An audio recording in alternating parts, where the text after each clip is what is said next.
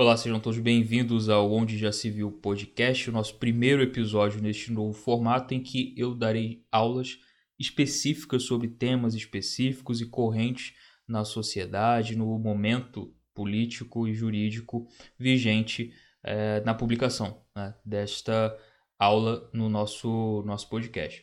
E eu quero trazer, em primeiríssimo lugar aqui, um tema que é importante para o dia a dia de muitas pessoas e, obviamente, para os advogados também, que é a questão dos planos de saúde. Muitos de vocês puderam acompanhar essa alteração legal né, surgida é, neste ano ainda em relação à obrigatoriedade da cobertura de alguns procedimentos pela, uh, pelos planos de saúde através do rol da ANS. Então havia uma discussão né, muito grande em relação à obrigatoriedade né, da, desse rol ser ou não taxativo e, portanto, a, o plano de saúde se obrigar tão somente aquilo que está ali inserido.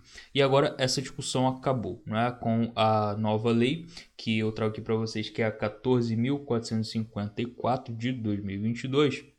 Nós temos que uh, esse rol da ANS passa a ser referência básica, ou seja, ele não obriga os planos é, somente a cobrir aquilo que está contido nele. Dito de outra forma, a, o plano de saúde é obrigado a cobrir tudo que está inserido ali, mas não somente aquilo. É possível adicionarmos exceções de acordo com cada caso. Isso sempre aconteceu, né? a gente tem ali na, no, no, âmbito judicial a possibilidade, já tínhamos né, a possibilidade de fazer com que o plano cobrisse um determinado procedimento que não estava previsto ali no rol da ANS e nem no contrato que a pessoa realizou com aquele plano de saúde. O que é alterado agora, né, o que é adicionado, é a possibilidade agora legal de nós podermos ampliar. Então, nós não dependemos mais de uma decisão judicial, especificamente de um juiz de uma comarca, ou da, da jurisprudência, seja do STJ ou STF. Não, não é mais necessário isso. A própria lei já pacificou essa questão, trazendo para nós o seguinte: aí é que está o grande ponto da lei e o que realmente tirou né, toda, toda essa discussão. Vai dizer o seguinte. Em caso de tratamento ou procedimento prescrito por médico ou odontólogo assistente que não estejam previstos no rol referido no parágrafo 12 deste artigo, a cobertura deverá ser autorizada pela operadora de planos de assistência à saúde desde que exista comprovação da eficácia à luz das ciências da saúde baseada em evidências científicas e plano terapêutico, ou, e aí não é, é cumulativo, pode ser um requisito ou outro. Esse que eu li agora para vocês é o inciso 1. O outro requisito é existam recomendações pela Comissão Nacional de Incorporação de Tecnologias no Sistema Único de Saúde, CONITEC, ou exista recomendação de, no mínimo, um órgão de avaliação de tecnologias em saúde que tenha renome internacional, desde que sejam aprovadas também para seus nacionais.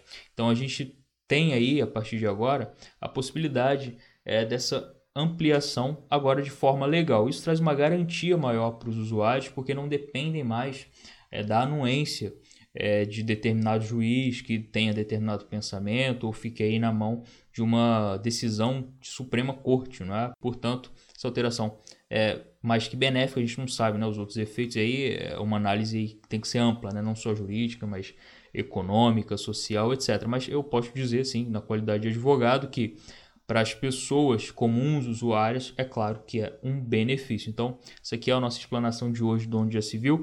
Se você é um recado importante, hein? Se você quer ter acesso a aulas da parte geral até sucessões, acesse o site ondejaciviu.org e tem acesso a toda, todo esse conteúdo em áudio, mais a preparação para a segunda fase do exame de ordem em direito civil, e aí aulas em formato vídeo com é, explanação das petições, das principais petições, técnicas para se fazer as petições e conteúdos que são importantes para você saber ali no dia da prova. Então, te aguardo lá. Um grande abraço a todos e até a próxima.